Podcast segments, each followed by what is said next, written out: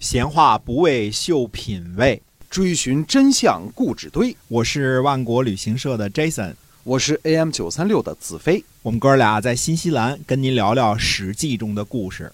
各位听友，大家好，欢迎继续回到我们的节目中啊！我们来跟您讲《史记》中的故事，从周一到周五每天都会更新，希望您能够持续的关注。好的，公元前六百二十七年的春天呢，秦国的军队呢经过都城洛邑的北门。《左传》记载说呢，左右免胄而下，超乘者三百乘。也就是说什么呢？这个左边和右边的将士啊，脱下头盔下战车，刚一下车呢，就马上跃上车的有三百多乘战车。嗯，这里说的是这个军队呢，经过天子之城的时候呢，秦国的军队本来应该收起武器和铠甲，就是都收起来啊，然后呢，才从左边右边下车。拿着武器，只是摘下头盔呢？这样对天子是很无礼的。嗯，呃，那三百多乘战车的将士呢，刚跳下来，马上又迅速的跳上去，这个就是表示自己勇敢嘛，就是玩票呢，对吧？这样也是很无礼的。当时呢，这个王孙满呢年纪还小，但是呢，王孙满就说呢，说秦军必败，因为无礼，对吧？那么前边我们说过呢，其实总也没弄明白春秋。战国时期战车上的这个将士，除了车右之外是怎样分布的？看了古书的这个注释之后呢，应该是理解成是这样的：除了将帅之外啊，主将之外啊，普通战车的这个分布呢是射手在左边，车右在右边，御手在中间。那么国军和高级将领的时候呢，国军是在中间的，御手是在左边的。因为有打鼓的任务嘛，这个跟我们原来的估计的是没错的。但是普通的这个战车的时候呢，应该是左边是射箭的，那么御手呢还是在中间。因为过这个都城北门的时候，秦军将士左右而下嘛，因为御手不可能跳下车去，对吧？御手御手跳下车去，谁驾车呀？没错。所以应该是左边一人，右边一人，因为他是将士嘛，而且三百多胜，对吧？嗯。呃，这是从古籍当中看到的唯一的一个呃例证啊。嗯。如果不是御手在中间，怎么可能做到左右免胄而下呢？免胄就是只是把帽子摘了一下，就是礼节轻了这个意思啊。那么秦国的军队呢，前往偷袭郑国，进兵到了华国。华国现在是晋国的附属国了啊，等于说这个呃也不跟郑国玩了，也不跟魏国玩了，现在跟着晋国大哥了啊。那么正好赶上呢，郑国的商人叫贤高出来卖牛。贤高呢，就打听出这个秦军的意向了，因为突然来了这么多陕西人，是吧？这这那看着也觉得这干嘛来了？这带刀带枪的啊，不像是来旅游的啊。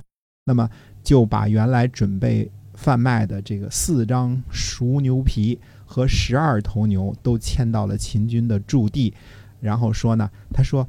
郑国的国君听说几位率军前来攻打，已经让人好好修筑城池做准备了。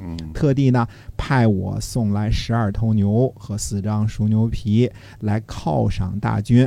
同时呢，这个贤高啊，马上就派人去郑国通知敌情。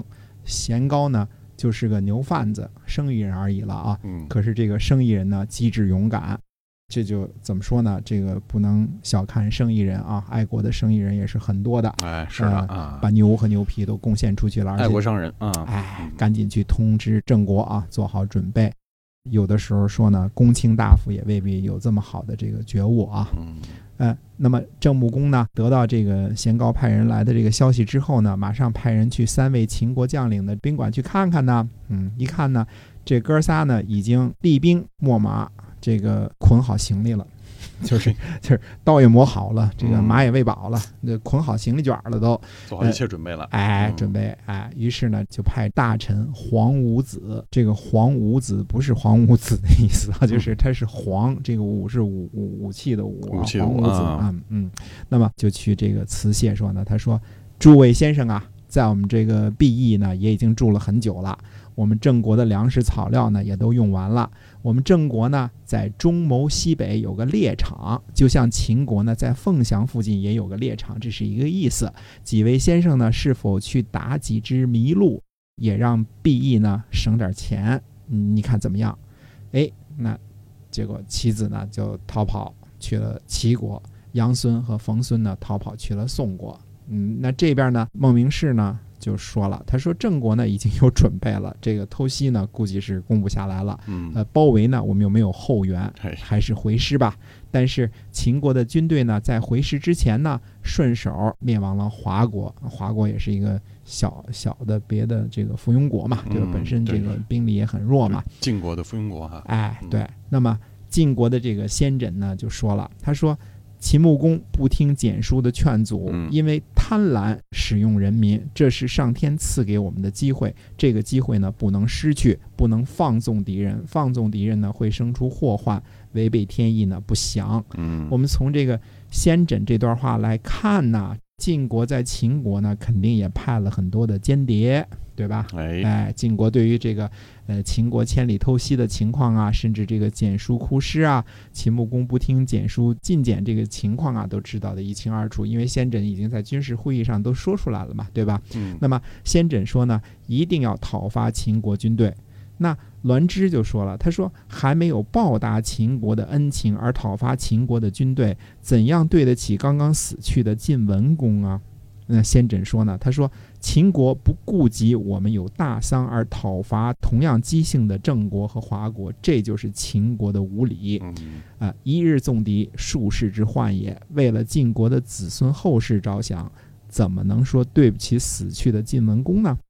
于是大家就决定了，晋国呢就发布了出兵的命令，而且联系呢秦晋边境的这个姜戎一块儿出兵。姜戎那个时候很多戎狄啊，在这个山西、陕西还是这个势力很大的，带着姜戎一起出兵。赏位正式继位的晋襄公呢，身穿黑色的丧服和带子。当时的这个崔蝶啊，就是本来是白色的，就是这个丧服是白色的。白的，嗯哎那么穿着黑色的丧服呢，率军就出征了。夏天四月份，在崤山打败了秦军，说是打败了秦军，不太确切。文绉绉的说呢，叫做匹马之轮无反者，用说书的话叫做端的不曾走脱一人。嗯，就是全秦全歼了，对，哎全军覆没了。嗯，那么秦国的大将呢，孟明视、西乞术、白乙丙被生擒。